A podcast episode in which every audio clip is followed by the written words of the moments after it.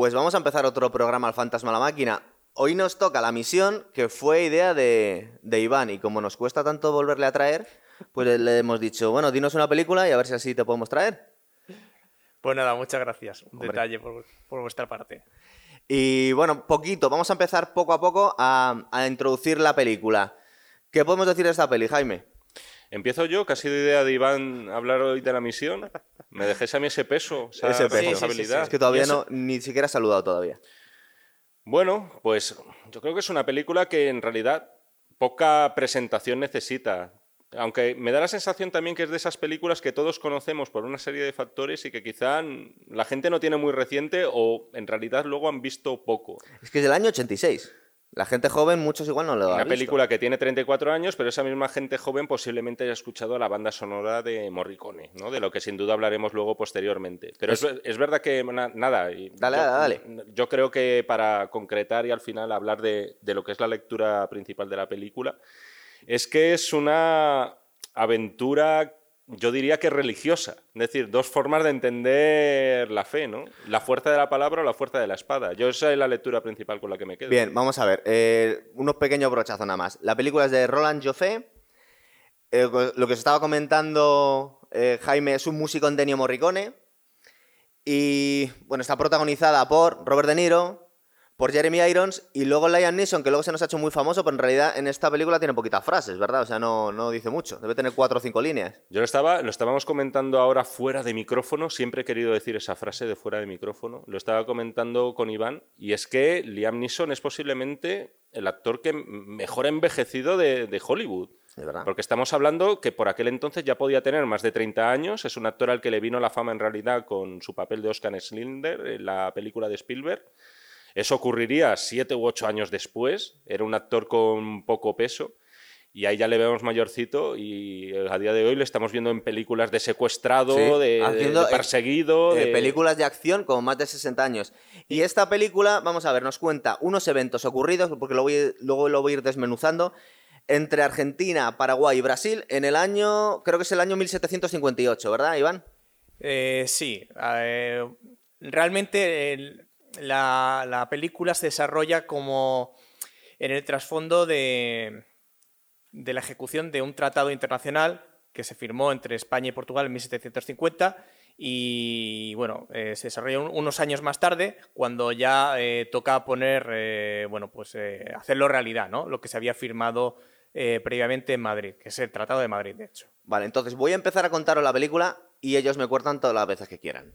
Pero para llevar un orden ya nos conocéis un poquito la, metodología de trabajo que tenemos aquí. Entonces, la primera escena es un... eh, tenemos un flash forward, sería, ¿no? Para ser un poco correctos. Estamos viendo cómo el cardenal, eh, que es el, objeto de la, de la película, al que hay que convencer de hacer el bien o hacer el mal, está escribiendo una carta al Papa, ¿verdad? Es un poco el principio de la película, ¿os acordáis? Sí, el cardenal realmente es el hilo conductor. Mm, tú has dicho flash forward, a lo mejor es que toda la película es un flashback y el momento real es el- la narración del, ca- del cardenal. Claro. ¿Sabes lo que te quiero decir? Entonces es el nuncio papal, el cardenal Altamirano. eh, es un personaje ficticio, pero que mm, sí que se corresponde con, con la realidad. eh, en el sentido de que, bueno, pues eh, fue, el Papa envió a, alguien de la Compañía de Jesús para eh, con la misma misión que tenía el cardenal Entonces nos estás comentando que esto fue, de alguna forma, una- un acontecimiento histórico. Es un acontecimiento histórico, eh, no es 100% eh, fiel a la realidad porque ni existió el capitán Rodrigo Mendoza, ni existió el padre Gabriel, ni existió el cardenal Altamirano, pero el tratado se firmó, eh, los hechos que se narran en la película, eh, todo lo que ocurrió con las reducciones, porque esos poblados indígenas eh, gobernados por los jesuitas o organizados por los jesuitas existieron, y esa, esa guerra, eh, no sé cómo decirlo, una guerra quizá no declarada, eh, pero, pero muy cruel, muy cruenta entre Portugal y los indígenas, capitaneados por los jesuitas, también se dio. Eh, lo que pasa es que, bueno, pues no, no, no fue un nuncio papal el que fue allí a, ver qué estaba pasando y, tratar de desalojar a los jesuitas de una manera pacífica, al mismo tiempo salvaguardar la orden, sino que fue la, el propio, la propia Compañía de Jesús quien mandó a alguien. Pero al director le interesaba eh, que fuese el nuncio papal para contar esas dos versiones o esas dos vertientes de la Iglesia Católica.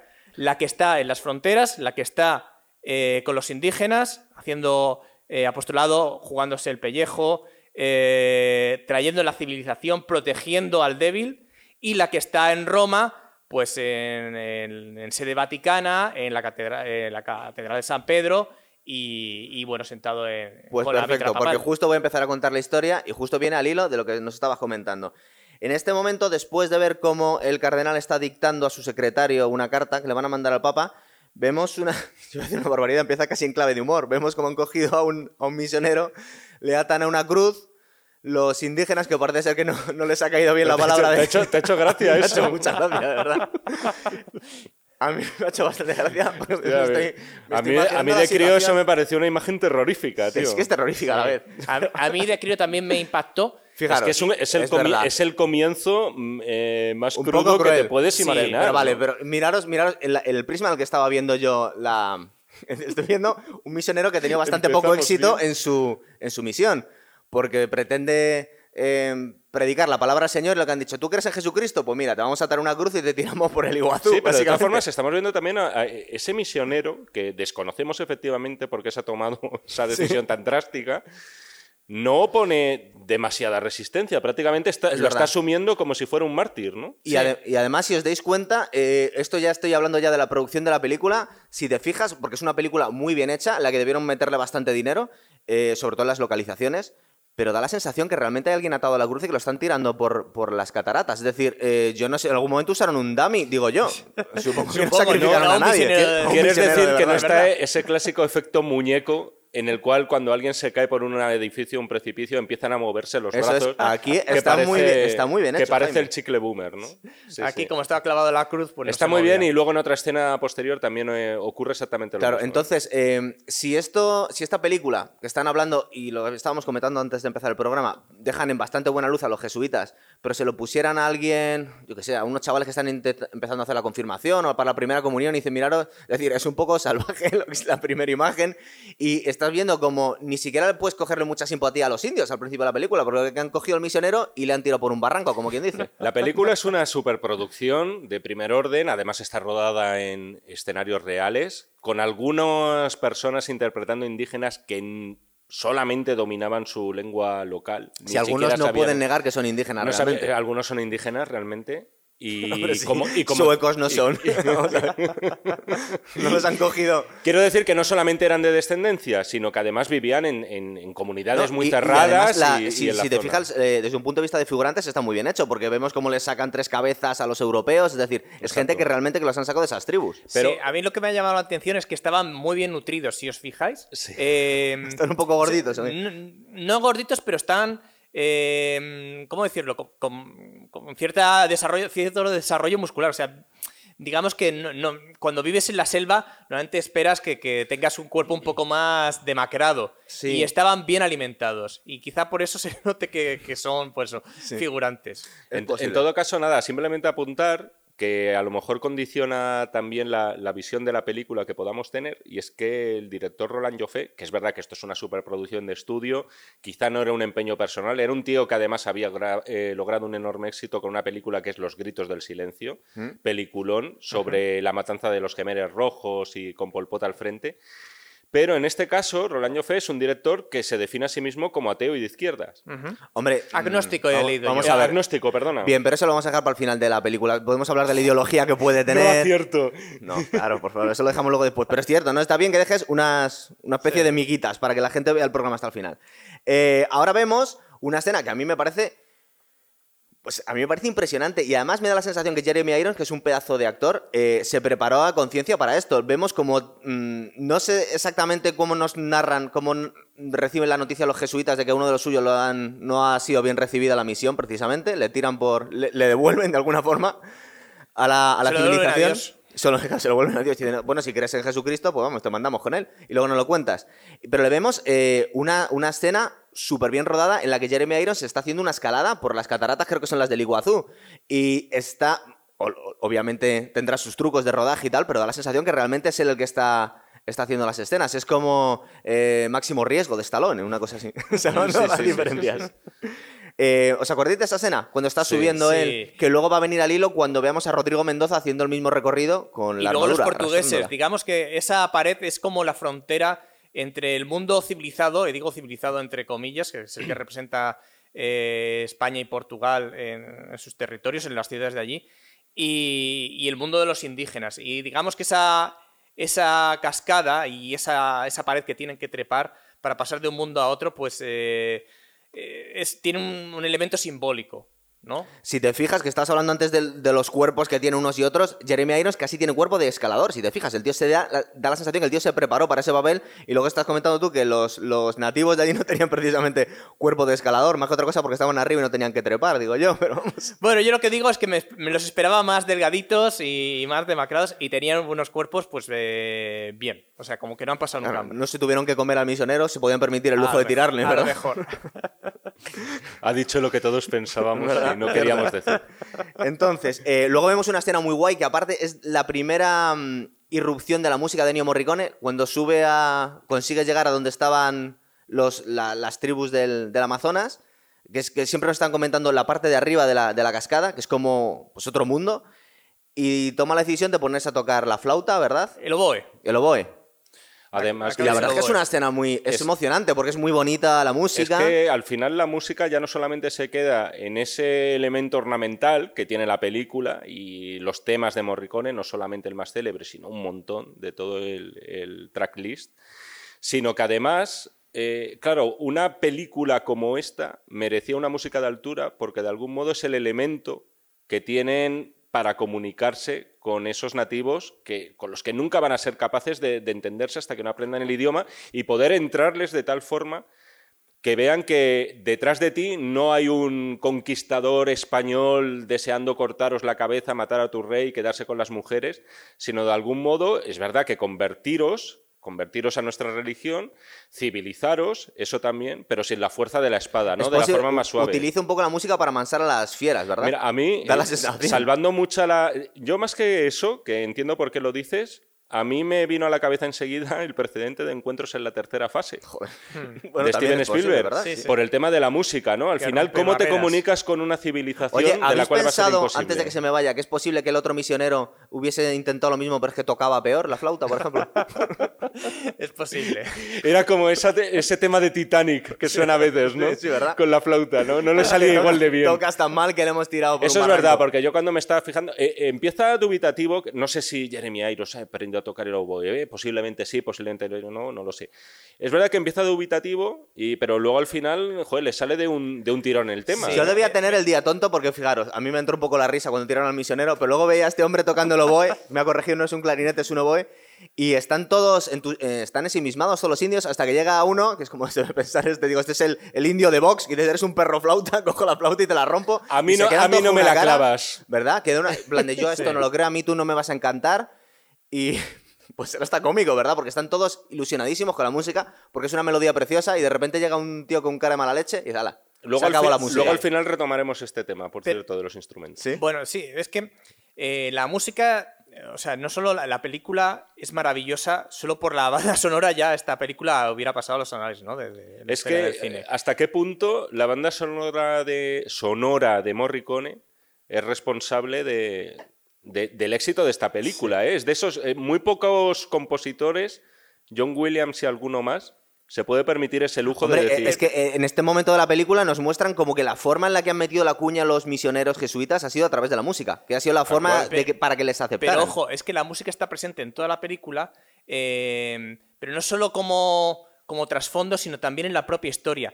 Los indígenas, eh, se verá luego más, eh, más adelante escenas en, los que, eh, en las que empiezan a cantar. Sí. Eh, eso es un De logro. hecho, eh, se ponen un poco pesaditos. es un final, logro del ya- jesuita ya y, vale. y empiezan a producir instrumentos musicales.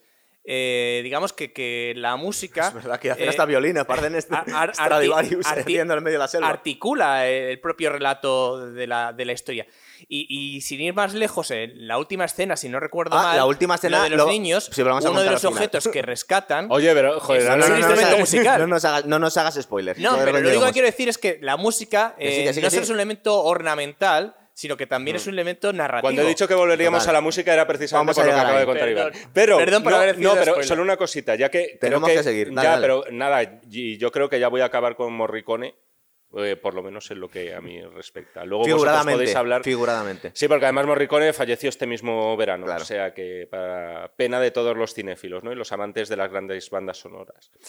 Pero es verdad que Morricone, que además hicisteis el programa de la trilogía del dólar, y yo lamenté no estar, entre otras cosas, por hablar un poquito de Morricone, que siempre se le ha reconocido todos los avances técnicos, es decir, locuras que no se le habían ocurrido a nadie, que era, por ejemplo, meter guitarras Fender en una banda sonora de una película del oeste. Y decir, grititos y golpes Gritos, de golpes, es decir, eso era como el cerdo, lo aprovechaba todo, ¿no? Sí, sí. Pero a lo mejor lo que nunca se dice directamente es eh, la calidad y la belleza de las melodías de Morricone. Sí, tiene mucho mérito. entre Es las- que- porque digamos que es como un friki haciendo melodías preciosas, pero con cosas a Es veces que, extrañas. Fijaos, este, en, este, en el espacio de muy poquitos años, estos años 80, que parecía ya que Morricone estaba más que amortizado, y lo estaba, pero es que se marcó tres o cuatro bandas sonorones. Tenemos, aparte de la misión, que posiblemente sea la más, en fin, la más premiada, bueno, la más premiada no, porque le sé, birlaron el el Oscar. malo, seguramente le birlaron el Oscar. Pero te hablo de estos años 80. Tenemos Cinema Paradiso,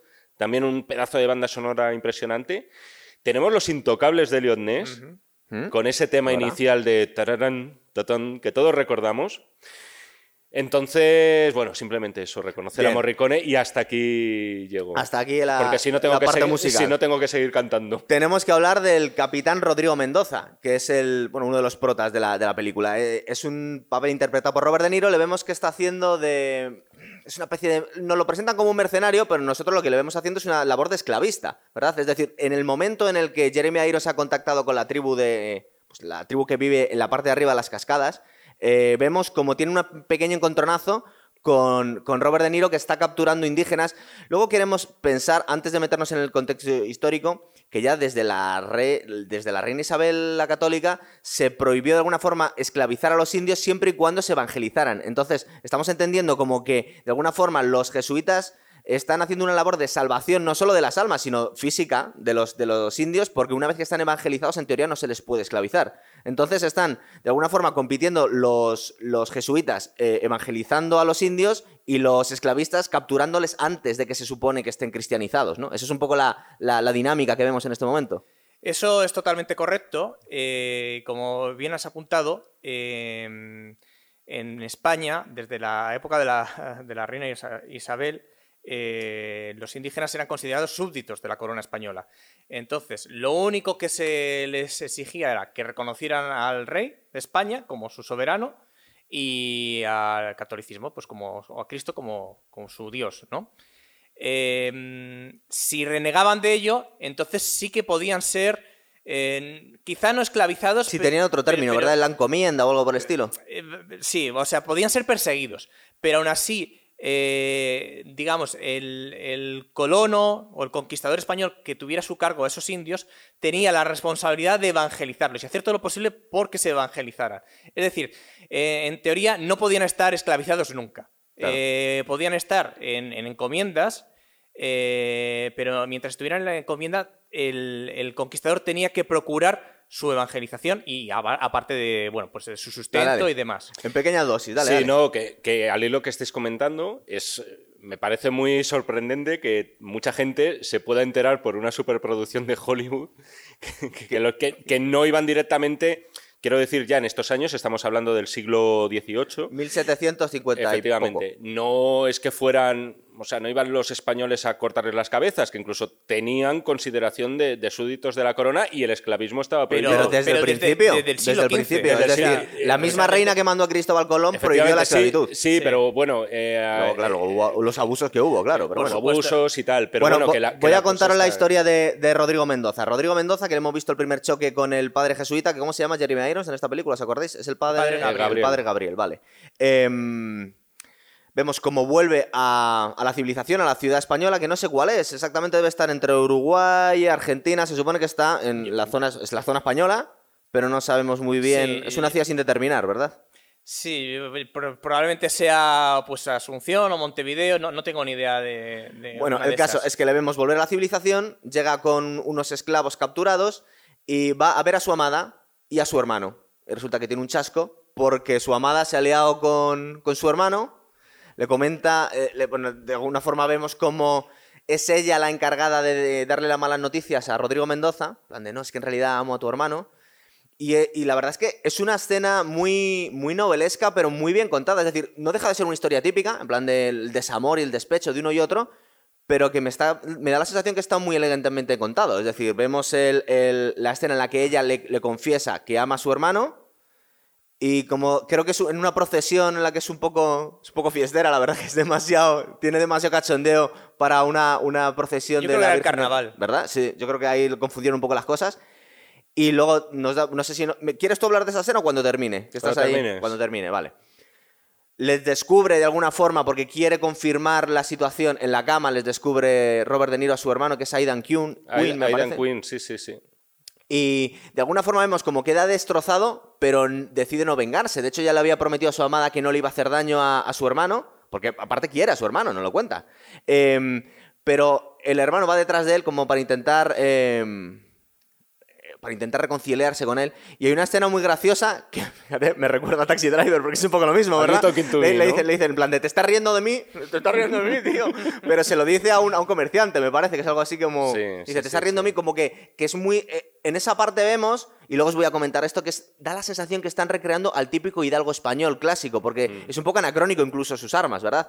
Y está, está muy por encima del el honor. Es decir, él la perdona a su hermano, él la perdona a su amada, pero no quiere sentirse humillado en público. Y en ese momento es cuando tenemos el duelo de casi navajazos, ¿verdad? Eso es. Aquí es donde que- querías que llegara yo.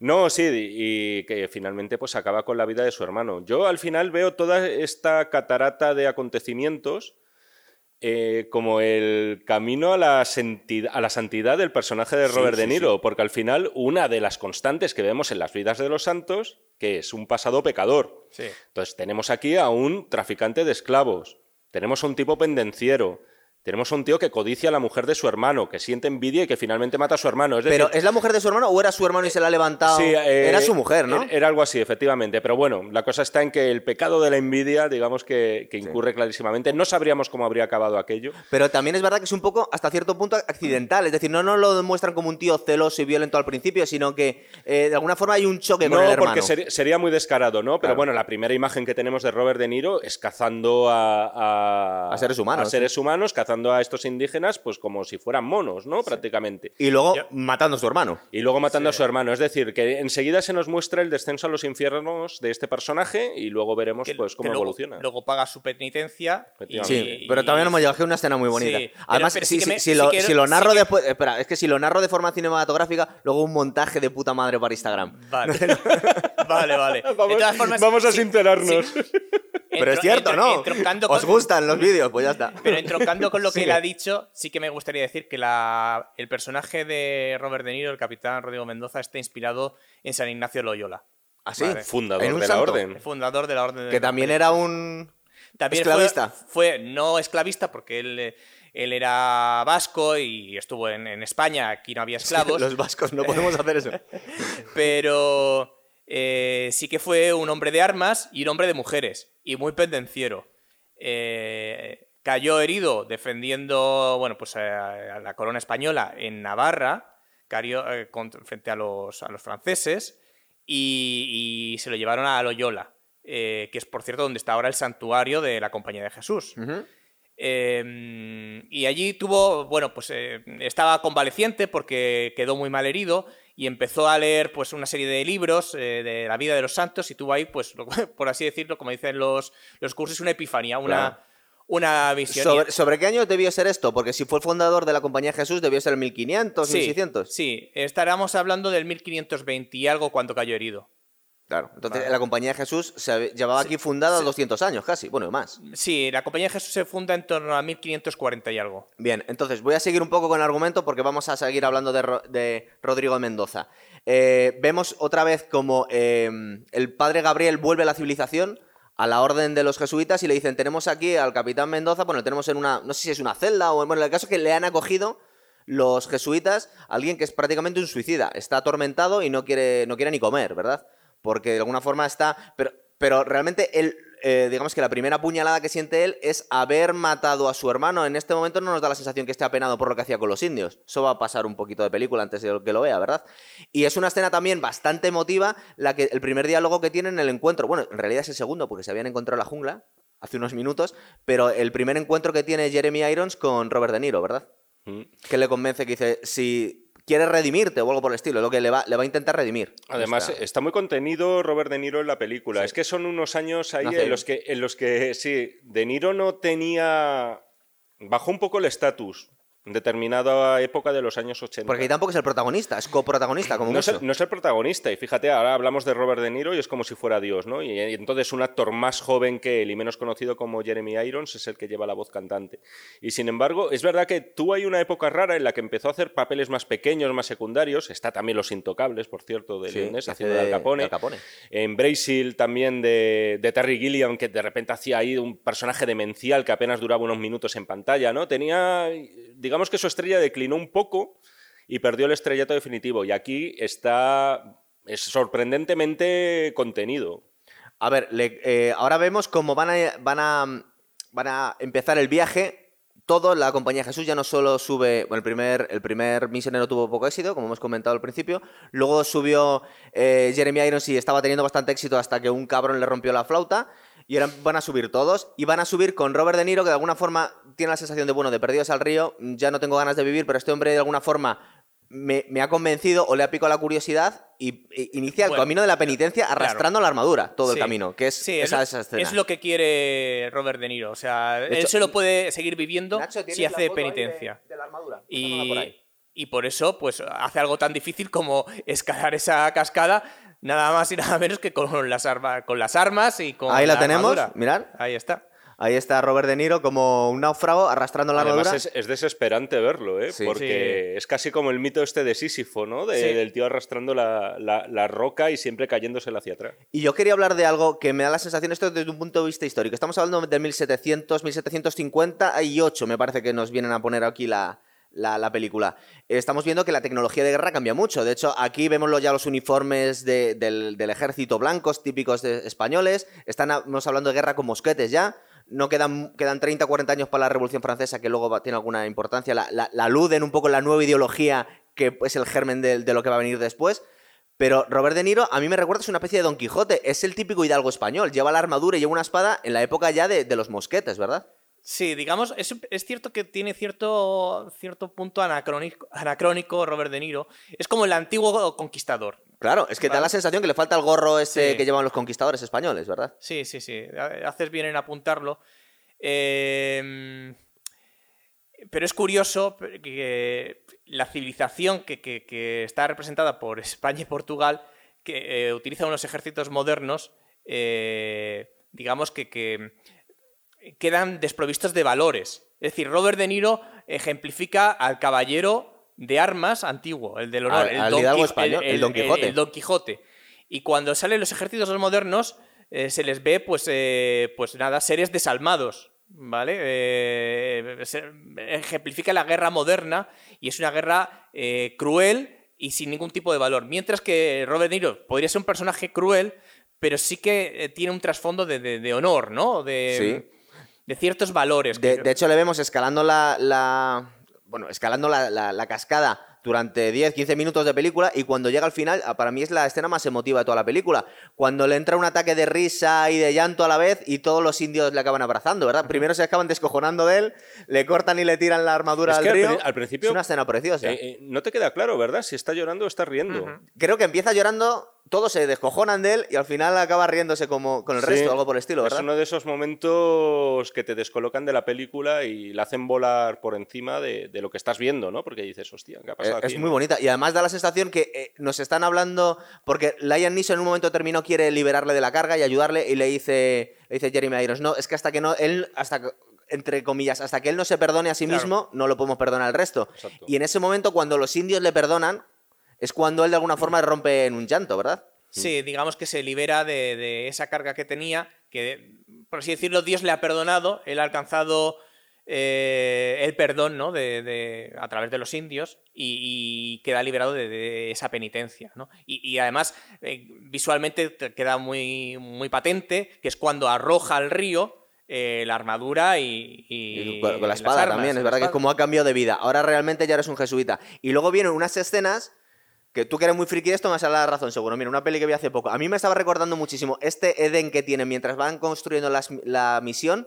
con la delgada línea roja de Malik, tío. Cuando- Sí. O sea, es que lo estaba viendo muchísimos paralelismos. O sea, bueno, la película de Malik es de muchos años después, pero a mí me están pareciendo muchas escenas clavadas. Y, además, y además te diré, y voy a volver a Morricone, que hay similitudes, o sea, hay banda, la banda sonora de La Delgada Línea Roja, que en este caso era de Hans Zimmer, también se inspira en estos eh, himnos religiosos, por así decirlo, ¿no? Estos himnos religiosos que los misioneros empleaban con las tribus. Y entonces a mí también me, me recuerda, entiendo lo que quieres decir en Sí, ese ¿verdad? momento. Sí, Ese sí, que están- además que hay están similitudes. sí. comuni- En comunión con, con, entre comillas, con los salvajes, con la naturaleza, pero es- Sí. están llegando como, a- como Esa- al Edén también. Esa, esa secuencia es un poco como de intermedio para hacerte ver cómo se, cómo se están integrando todos en esa nueva situación y cómo están siendo aceptados. Que también había algunas frases parecidas en 1492 en la peli de Ridley Scott, cuando llegaba eh, Cristóbal Colón o Gerard Depardieu y decían esto de- debió ser el Edén, una cosa así, también no recuerdo un poco a esto.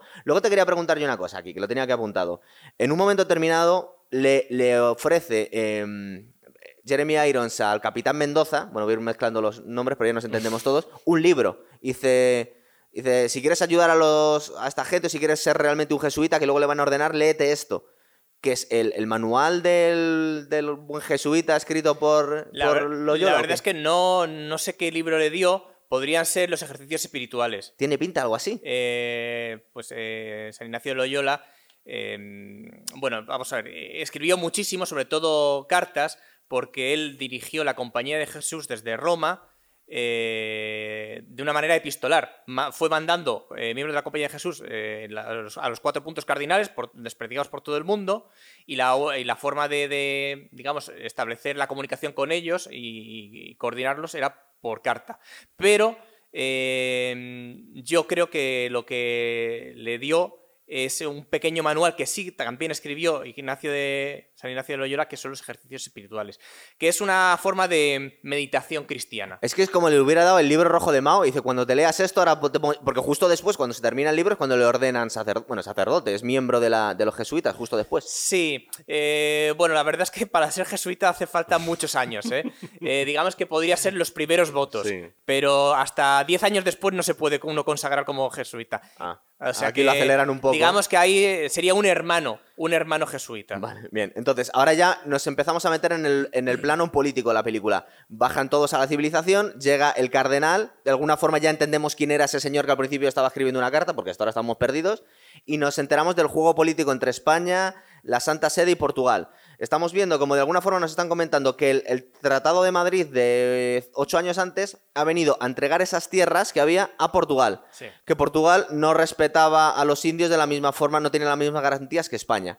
Pero eh, el debate está entre si las misiones jesuitas van a seguir teniendo, eh, van a seguir ofreciendo protección a los indios que están ahí, o si van a quedar desamparados en territorio portugués, en un sitio en el que pueden ser capturados y esclavizados, ¿verdad? Ese es un Sí. poco el, el debate político que tenemos. Eso aquí. es, eso, es to- eso sintetiza todo el trasfondo de la película.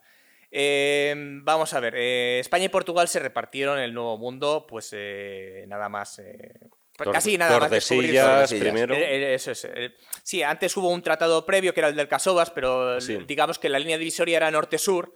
Y cuando se descubrió el, el nuevo mundo, ya se dieron cuenta los portugueses que era una tontería eso de norte y sur, que era mucho más interesante este-oeste. Y entonces acordaron el Tratado de Tordesillas. Y antes hubo una bula papal, pero la bula papal sí que fue claramente pro-española y los ah, portugueses jamás la aceptaron. En aquella época no teníamos papas españoles, que era bastante Sí, por conveniente eso, para estas por, e- cosas. por eso. Eh, Me parece que era Alejandro VI, que era un, Lo Borgia. Papa- Papa Eh, Borgia, sí.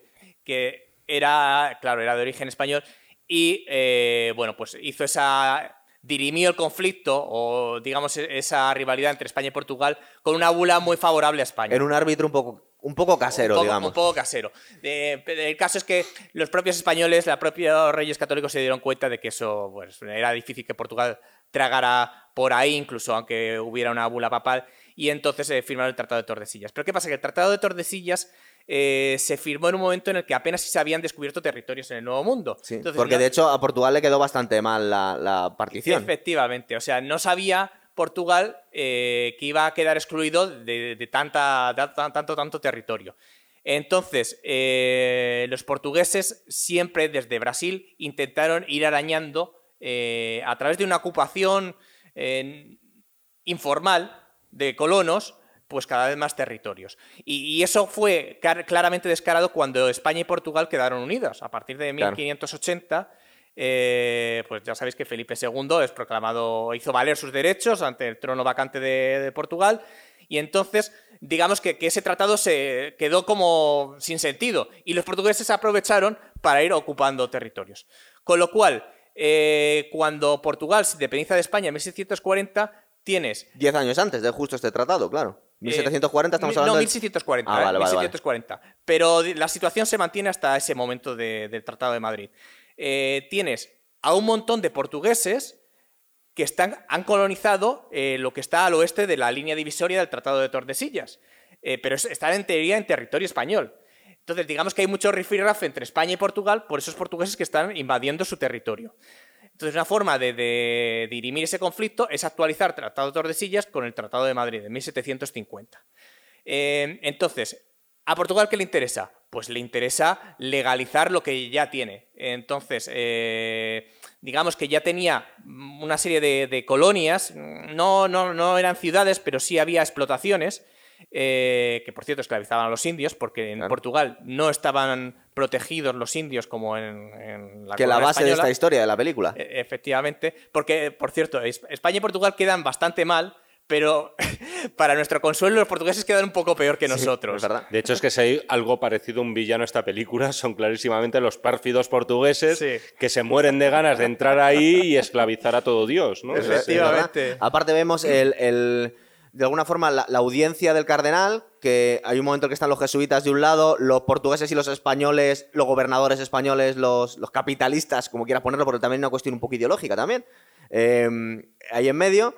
Y, y vemos como, por ejemplo, eh, Robert De Niro, que ha sido un ex, ex esclavista, se le va la boca y luego tiene que disculparse porque ha acusado de mentiroso al gobernador español. De alguna forma ya van quedando claras todas, las, todas estas tensiones. Y ahora lo que el- entramos en la parte de la película en la que el, el- el delegado papal o el nuncio, es el nuncio papal, ¿verdad? Sí, llamémosle Luncio. Va a, a inspeccionar las misiones jesuitas, que él ha sido jesuita, nos cuentan, con lo cual debería tener un poquito de simpatía por la orden, y nos están enseñando pues el Edén que han creado esta, esta orden, ¿verdad? Efectivamente, vamos a ver, el, rol del nuncio es supervisar el proceso por el cual Portugal va a pasar a ocupar esos territorios. Esos territorios España los va a abandonar. eh, a cambio, España recibe otras cosas. ¿eh? Eh, digamos que Portugal creó una colonia que se llamaba Sacramento, que estaba en Uruguay, eh, que, que le hacía polvo a, a todo lo que es el virreinato del Perú, sobre todo la parte, eh, la parte de abajo, que, eh, Río de la Plata, porque era un coladero de contrabando inglés. Entonces, España... eh, Le dice- compensaba. Le compensaba. Dice, mira, te dejo este territorio que está poblado pues, por indígenas y jesuitas, que, bueno, pues tampoco, me, mismo tampoco, tampoco me aportan tanto. Y a cambio tú me das la colonia de Sacramento y sus alrededores y así me, me aseguro el bloqueo del contrabando inglés. Claro. ¿Vale? Entonces, el, el rol del nuncio es eh, supervisar el proceso por el cual los portugueses van a ocupar ese, los territorios de Paraguay, sobre todo es Paraguay, ¿eh? aunque también hay, eh, puede ser Uruguay y tal, pero sobre todo es Paraguay, y convencer a los jesuitas y a los indígenas de que no opongan resistencia. Porque a los portugueses también les interesa que los indios no se vayan. ¿Por qué? Porque son mano de obra. Y, eso también, eso no, no, no somos siempre... Yo creo que se conoce poco en España y también en Portugal eh, que la mayor riqueza del, del Nuevo Mundo no fue tanto el oro y la plata, sino la mano de obra. Mano de obra esclavizada o semiesclava. Eh, pero cuando no había oro y plata, que era en la mayor parte de todo el continente americano, lo que buscaban los colonos eran eso, los indios. Y ojo, sobre todo los indios que estaban acostumbrados a trabajar. Eh, los, los indios, por ejemplo, de las islas, que eran indios en estado salvaje de, la edad de- de piedra, Sí. eh, no eran aptos para trabajar en las minas o en la agricultura porque nunca se habían acostumbrado a ello. ¿No, no recomendó ahí Bernal del Castillo traer esclavos negros porque decía que ellos no trabajan bien? Efectivamente. Pero, es- pero, no- pero no era. Pero no era. eh, bueno, eso es eh, padre de las casas. Ah, bien, ¿vale? me Bartolomé de de las casas.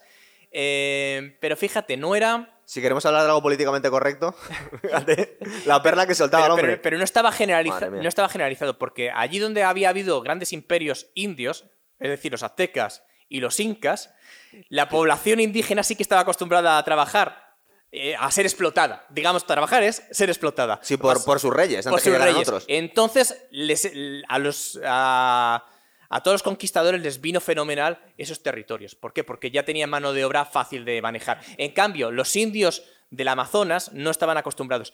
Y por ahí, eh, y digo todo esto porque la labor de los jesuitas, por un lado, como tú dijiste antes, era proteger a los indios, porque efectivamente, si están bajo eh, esa autonomía que tienen las misiones, las, redu- las reducciones, porque la misión, digamos que es, eh, es como la iglesia y poco más, pero lo, que lo rodea, que es la explotación económica y, la vivienda de los indios, es la reducción, es el equivalente a las reservas indias de, de Estados Unidos, gozaban de autonomía o, incluso de, cierta soberanía, ¿sabes? Eh, entonces, los, los gobernantes, los virreyes, los gobernadores no, entraban allí. Entonces, por un lado, lo está- los, los estaban protegiendo, pero por otro lado, los estaban haciendo más apetitosos para los conquistadores o para los esclavistas. ¿Por qué? Porque eran indios que ya estaban acostumbrados a trabajar en el campo. que eran distintos los otros.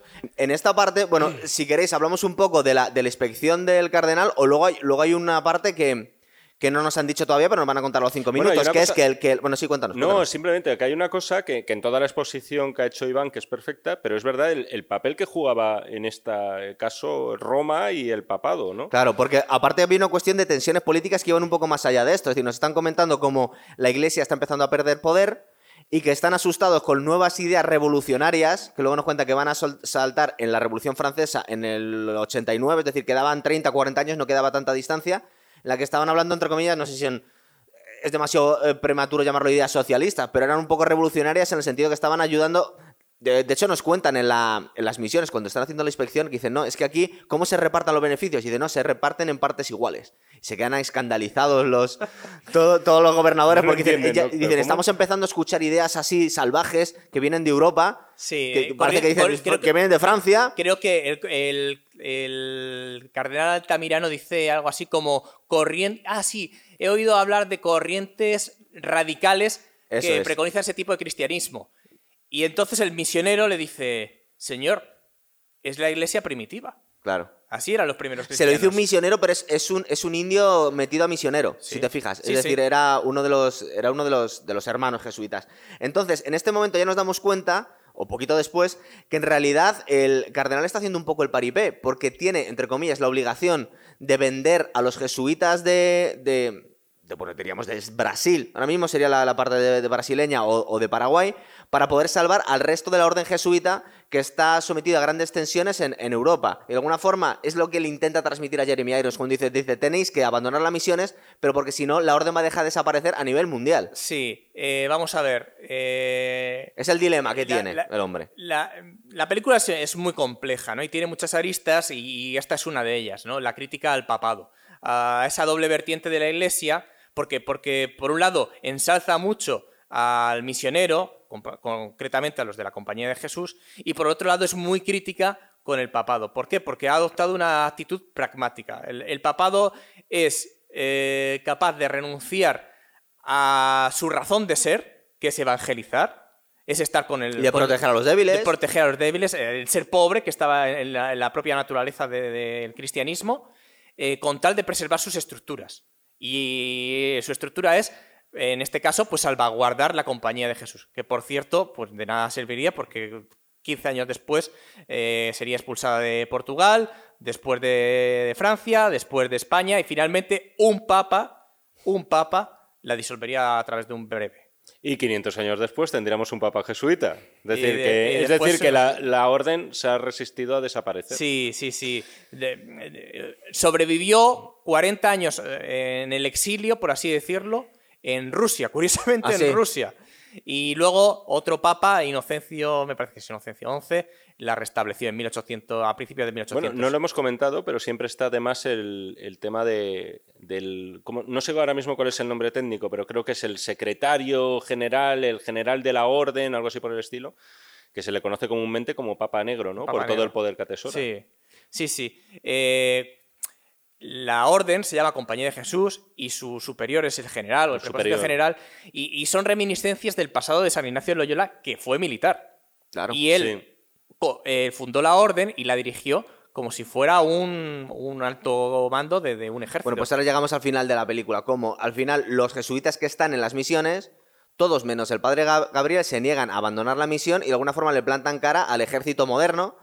Vemos como Robert De Niro, el capitán Mendoza, bueno, le, le saca, de hecho le saca un chico, un chaval, le saca del río las armas y se las pone delante como le está diciendo sin hablar, protégenos. O sea, porque en realidad dice, tú como cura dejas Sí, sí, bastante le, que le ofrece directamente la, la- la Pero espada. eres ¿no? un guerrero, entonces tú de- de- defiéndenos. Y vemos cómo hacen una especie de equipo A montándose ahí sus armas en la, en la jungla. Y es un poco la, la- la parte final de la película, son batallas, ¿verdad? Batallas en canoa, Sí, es- batallas. Es, la traca final, ¿no? Al final tenemos ese enfrentamiento. Yo la duda que tengo, y es, a lo mejor Iván nos lo sabe decir, es verdad que hubo levantamientos a raíz de este Tratado de Madrid y de estos cambalaches a los que llegaron en acuerdo españoles y portugueses. Lo que yo me pregunto es si en esos enfrentamientos hubo jesuitas que tomaron parte activa, como vemos en la película, ¿no? Que yo creo que es lo que todos nos preguntamos. O sea, ¿verdaderamente hubo jesuitas que llegaron, que llegaron hasta ese punto de compromiso, hasta el final, hasta sacrificarse? Y la respuesta es que sí. Nos, eh, y, además te voy a decir una cosa, no era la primera vez que empuñaban las armas y que dirigían ejércitos de guaraníes. Eh, son las famosas guerras de guaraníes eh, que tienen... eh, hay dos tipos de movimientos que se conocen como guerras de guaraníes. Una, esta que es para evitar la ejecución del Tratado de Madrid, y otras guerras previas, que no saluden, pero que ya hubo, y que se hicieron con, con la aquiescencia y con, con, bueno, con el permiso y el aliento de- del virrey de Perú, eh, frente también a los portugueses. Eh, como he dicho antes, los portugueses no paraban de, presionar en esa línea de divisoria de Tordesillas e ir avanzando hacia, pues eso, hacia el territorio brasileño, incluso ya metiéndose en Paraguay. Eh, y la corona española, digamos que no tenía ocupado de manera efectiva ese territorio. Entonces, no, no había nada que bloquease ese avance informal de los portugueses.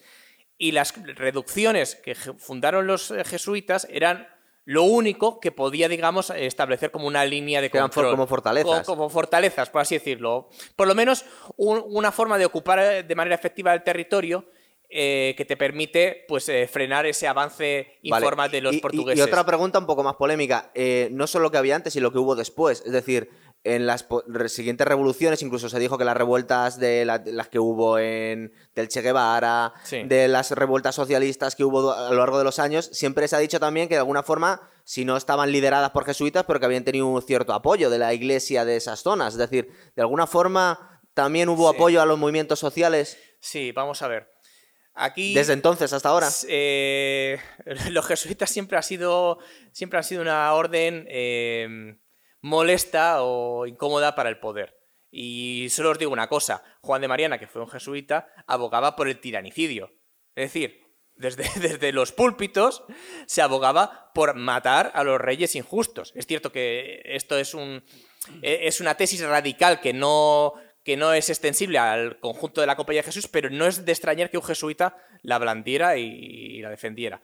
Y, y como siempre, eh, los jesuitas han estado eh, con el pobre, con el oprimido, y, y han plantado cara al poderoso, que normalmente es, eh, pues eso, eh, muchas veces está en el Estado. eh, o si no, apoyado por el Estado. Y por, eh, por eso los jesuitas han molestado y, y- y eso condujo a su expulsión en- de, de España. No, no se de les ha Portugal, comparado nunca de, alguna Francia. forma, he estado pensando en otra orden que también acabó fatal, que fueron los caballeros templarios unos cuantos años antes. Monjes guerreros. Monjes guerreros, ¿verdad? Sí, pero en este caso es lo que comentaba al principio y que a lo mejor hubiera sido el momento oportuno de decirlo. Y es efectivamente esa lucha que hay de dos formas diferentes de defender tus principios y defender la integridad de la fe, que es la forma que tiene Jeremy Irons la forma que tiene Robert De Niro. ¿no? Jeremy Irons adopta una suerte de resistencia pacífica, podríamos decir, al estilo Mahatma Gandhi. Sí. Pero resistencia. Y- pero resistencia, sí. Lo que pasa es que es en plan, me voy a dejar matar. Sí. Es decir, pero, de hecho, la pero- última escena de la película es eso. pero no nos vamos a arrodillar ante vosotros. Es decir, vamos a ir caminando enfrente, vamos a ir caminando con nuestros símbolos, vamos a ir cantando, ya preparados para subir directamente al cielo, pero en ningún caso vamos a pedir clemencia. Al final es verdad que es una forma también bastante directa y no claudicando. Y sin embargo, luego tenemos la fórmula Che Guevara, que sería lo que Sí. iniciaría Robert De Niro, ¿no? Por la espada. Y... Probablemente eh, hubo esos- esas dos vertientes eh, en, En el los siglo, jesuitas. en el siglo XVIII frente al avance de los portugueses. Eh, habría algunos que lucharían con la palabra y otros con la espada. Hacen un pequeño guiño, si os dais cuenta, en la última carga que le obliga a uno de los tenientes o el, o el- o el sargento que les dice ir, a, ir, a- ir hacia el final y a matarles, eh, en un momento termina ese giro un soldado y dice, es que no queremos hacerlo ninguno, es que no, o sea, tienen problemas, porque claro, en aquella, en aquella época la gente era mucho más creyente y suponemos que a muchos soldados les daba un poco de mal rollo empezar a fusilar a, a curas, claro, decía, pero esto no y a- puede ser buena idea para y mí. a niños y a, niños. mujeres, Y- ¿no? y- Porque y está mientras, lleno. y mientras estaban escuchando misa, que por cierto, hay un detalle, los portugueses antes de ir al combate estaban escuchando misa también. Sí. O sea, es que la, la película eh, es extremadamente complejo lo que te cuenta y, y- y- y es que muchas veces pasa desapercibido, pero ojo, es que utilizas, los, los españoles y los portugueses no solo utilizaron las armas para someter a los indios, utilizaron a Dios. Claro. La- el Evangelio es la puerta para que ellos eh, sean hombres libres dentro de España y Portugal, pero eh, eh, queda de manifiesto que los españoles y los portugueses no, no predican con el ejemplo, nunca mejor de dicho. hecho, es muy gracioso porque si os dais cuenta, la, la última escena que tiene en las misiones el, el cardenal, que les está explicando a los, a los jesuitas y a los indios, que les está haciendo la traducción, explicándole no, que tienen que abandonar las misiones, que se vayan, porque ahí no les protege nadie, de alguna forma les dice huir. Porque, porque esto ya no, esto tenemos que desmontar el chiringuito, le empiezan a discutir y dice, bueno, pero no os habéis dicho que vengamos, no os, habéis dicho que nos protegía Dios. Es decir, de alguna forma le viene con las contradicciones casi religiosas que puede tener el mensaje que les está diciendo. Dice, bueno, pero tú representas a Dios, no representas a Dios, que luego le da eh, respuestas muy, muy, muy bobas, la verdad. Dice, bueno, sí, yo no represento a Dios, yo represento a la iglesia, la iglesia es el representante de Dios. Sí, la iglesia Mira, es el poder de Dios en la el tierra, etcétera. Al y el final- indio se queda a cuadros y dice, mira, no te entiendo nada. Al final voy". es una institución que se ve claramente debilitada, ¿no? Claro. Y, y que no tiene en realidad ningún poder efectivo. Y eso es lo que, claro, los indígenas no entienden, porque al final esta gente no entiende de, de- de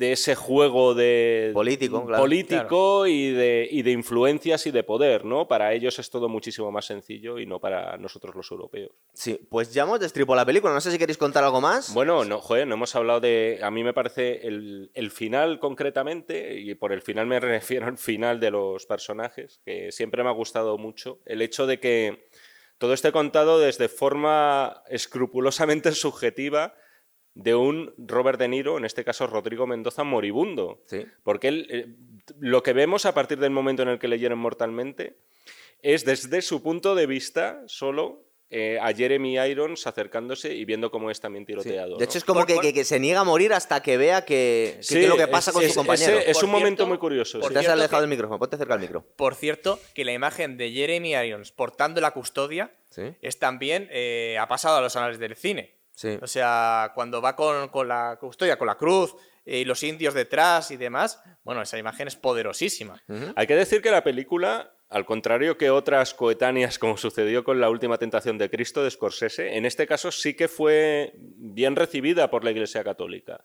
Es decir, no es una película que, pese a las críticas que pueda guardar hacia el Estado Vaticano y hacia ese Estado debilitado y empeñado en sobrevivir como sea, ¿no? porque al final en eso también se ha basado mucho la institución.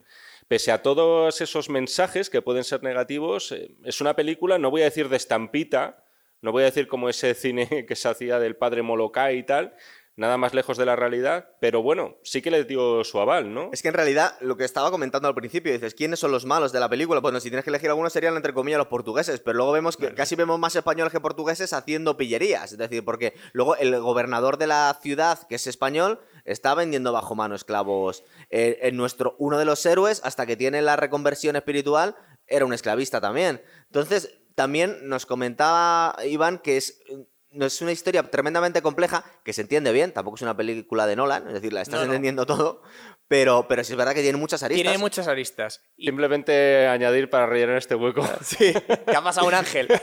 Claro, será No, eso. eh, que, joder, que eh, y esto también me acordaba de la película. Es eh, me acordaba más de eso que de algunas cosas muy concretas y muy dramáticas que suceden. Y es que tenemos una escena postcréditos.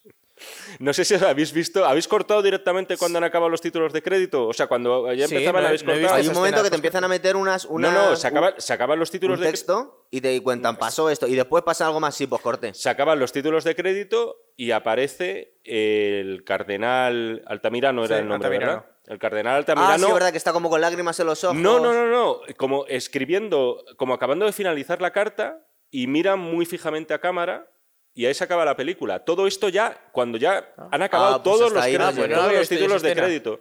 Es Hasta ahí algo muy, en fin, que nadie iba a ver, ¿no? Yo Es estaba como- recordando una escena en la que está él con lágrimas en los ojos cenando con, lo, con el portugués y el español. Pero eso le- es el final. Claro, cua- cuando lee el informe de lo que ha pasado, que dice, ¿y era necesario esta carnicería? Y dicen los otros, pues mira, lo, lo podíamos hacer y lo hemos hecho. Y yo creía que me estabas hablando de Esto eso. es directamente que ya han salido, bueno, han salido los títulos de crédito, han salido la, la banda sonora de Morricone eh, Claro, completa. o sea, tienes que que es justo quedar, después. te tienes que haber quedado, te estás revelando como un friki, te has quedado 10 minutos viendo títulos de crédito. hasta el final. No, pero es que eso, Bueno, de eso. la no, es Es que verdad, eso bueno, es también. peor, ya lo sabía. eh, Porque cuando la vi en su día, que la vi en cinta VHS, eh, lo vi, no, no- no sé por qué, o sea, pero sí, me quedé. Posiblemente, fíjate, me quedaría escuchando la banda sonora de Morricone y por eso me quedé viendo todos los títulos de final. crédito. Era aquella época, la demás, en la que te tenías que esperar a que aparecieran los Pues, títulos pues de mira, crédito. fíjate cómo le da la vuelta. Si os habéis quedado hasta esta parte del programa, que ya no os habéis visto toda la... Igual es el buen momento para que os suscribáis, que está aquí, el, el loguito, que ya va siendo hora, de que os suscribáis mucho, nos veis y no y nos apuntáis. Y yo creo que lo podemos... ¿O tenéis algo más que añadir a esta película? Yo creo yo que me, le hemos yo me he fusilado quedado bien a gusto, sí. ¿Qué más Bueno, quieres contarnos?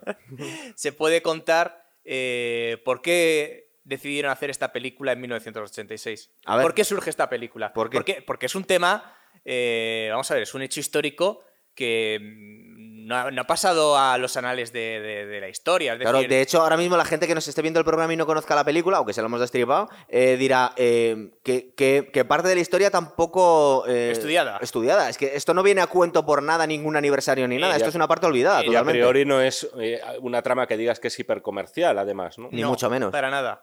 No, por- no, porque no es. O sea, es una película que plantea debates eh, filosóficos, morales, Sí. teológicos incluso. Pero que no Te- vienen a cuento Te, cuenta un hecho 86. histórico, pero es un hecho histórico que, que es cierto que fue internacional, que tuvo mucha trascendencia para los indios, para los jesuitas, pero que para la historiografía global no, no ha pasado. Sí, es como un árbol que cae en medio del bosque, En, una cosa en- así. en EGB, en COU, no, no se estudia este, este hecho. Em, entonces, cabe preguntarse por qué sacaron esta historia precisamente en los años 80. Y, y yo he indagado un poco cómo estaba la Compañía de Jesús en los años 80 y qué, eh, movimientos había por aquel entonces. Y, si se podía hacer un paralelismo entre eh, los jesuitas, eh, los indígenas, España y Portugal en el siglo XVIII y entonces. Y, bueno, pues indagando me he dado cuenta que sí, que sí que, que no es casual que mm, eh, Roland Joffe eh, decidiera hacer esta película eh, en los años 80. De hecho, fue una idea de- del productor, de Fernando de Gia, eh, en los años 70, que rescató de bueno, pues una, una obra teatral de un autor alemán eh, de principios del siglo XX que ya trataba el tema de las reducciones españolas. Habría que preguntarse por qué trata un alemán eh, lo que ocurrió 200, si- 200 años antes en, en otras Ahora latitudes. no lo tendrás que contar, no nos vas a dejar aquí con la No- intriga. No, tengo ni idea de qué le Dios, no, no- no tengo, no ni idea de lo que le llevó al, al- alemán, al alemán centrarse en eso, salvo que haya estudiado los jesuitas, que por cierto en Alemania tiene mucha, eh, mucha penetración ¿Ah, sí? en determinadas ciudades. Pero sí que te puedo decir que mm, eh, la Compañía de Jesús estaba muy criticada, eh, estaba siendo muy criticada y perseguida dentro y fuera del Vaticano. En los años 70 y años 80. En los años 80 puede ser por la persecución del comunismo en Latinoamérica por parte de Ronald Reagan. Es- eh, La teología de la liberación. correcto. Eso es. la- por las Sí. dos cosas. Pues acertado. Eh, estamos en un contexto de Guerra Fría, estamos en un contexto de profunda crisis económica en América Latina, sobre todo en Centroamérica. Son años de mucha inestabilidad. Eh, sin ir más lejos, pues el, el régimen eh, de, de derechas de, de- de Nicaragua cae y en- entran los revolucionarios sandinistas. Dentro del gobierno sandinista hay sacerdotes. Los jesuitas están muy metidos ahí. Eh, en el resto de América... Eh, este, eh, Romero era. No, no, Romero no era de Nicaragua, ¿verdad? Romero ahora mismo no sé. Monseñor Romero, no me acuerdo, que No fue acuerdo. asesinado. Bueno, Bueno, uno que estoy luego comentando. luego lo pero de todas formas ya hemos comentado que en todo el movimiento de guerrilleros en aquella época, bueno, un poquito, unos poquitos años antes sí se había visto que estaban... Hombre, estoy dando... Mira, para terminar, este Roland Joffé, digamos que no era un tío reaccionario precisamente, todo lo contrario, ¿no? Digamos que sería un tío progresista, igual, si le interesaba contar esta historia. Porque era un poco lo que queríamos ver al final. Que más sé que es una historia muy bonita, sobre todo ciertas escenas. Yo os he comentado, por ejemplo, el momento en el que tira la armadura a Robert De Niro, a mí me parece increíble, ese momento pero también tiene cierta intencionalidad política. Es decir, mm, igual en ese momento, pues había gente que le, que le apetecía contar esta historia en concreto, se la hacía más simpática. Aunque el- el- para el espectador medio no tiene por qué decir esto es una película de derecha, de izquierdas o medio pensionista. No, vamos. La película ha envejecido muy bien. Porque cualquiera que la vea sin, sin conocer la historia antigua ¿no? del, del- del siglo XVIII ni la historia de 1986 la va a disfrutar. Eh, pero es cierto que ese punto de actualidad que tenía en los años 80 se ha perdido. Eh, y, y como ya digo, eh, desde el, eh, teníamos un papa eh, muy conservador, que era Juan Pablo II, muy anticomunista. Y, Y, ahora tenemos uno y- jesuita. Y, ahora tenemos uno jesuita que no ha abrazado la teología de la liberación y que siempre ha- se ha visto ahí un poco, un poco, digamos, de la rama conservadora dentro de los jesuitas, porque digamos que la orden también es muy, muy diversa. Eh, pero entonces el propio Papa eh, reprendió a los sacerdotes que estaban implicados en esos movimientos eh, revolucionarios. Muy bien. Y eh, bueno, vamos a dejarlo aquí. Vamos a dejarlo pues yo creo, la verdad es que hemos machacado bastante Simplemente limpiar mi Dale. buen nombre y decir que Oscar Romero era del Salvador y efectivamente fue un sacerdote asesinado y no era de Nicaragua. Junto, junto a Ignacio Yacuría. Sí. Y, y uno de los asesinos acaba de ser eh, sentenciado. Muy bien, Fíjate. chicos, pues despediros aquí y vamos a dejarlo hasta la próxima. Venga, Bien. hasta la próxima. Hasta luego.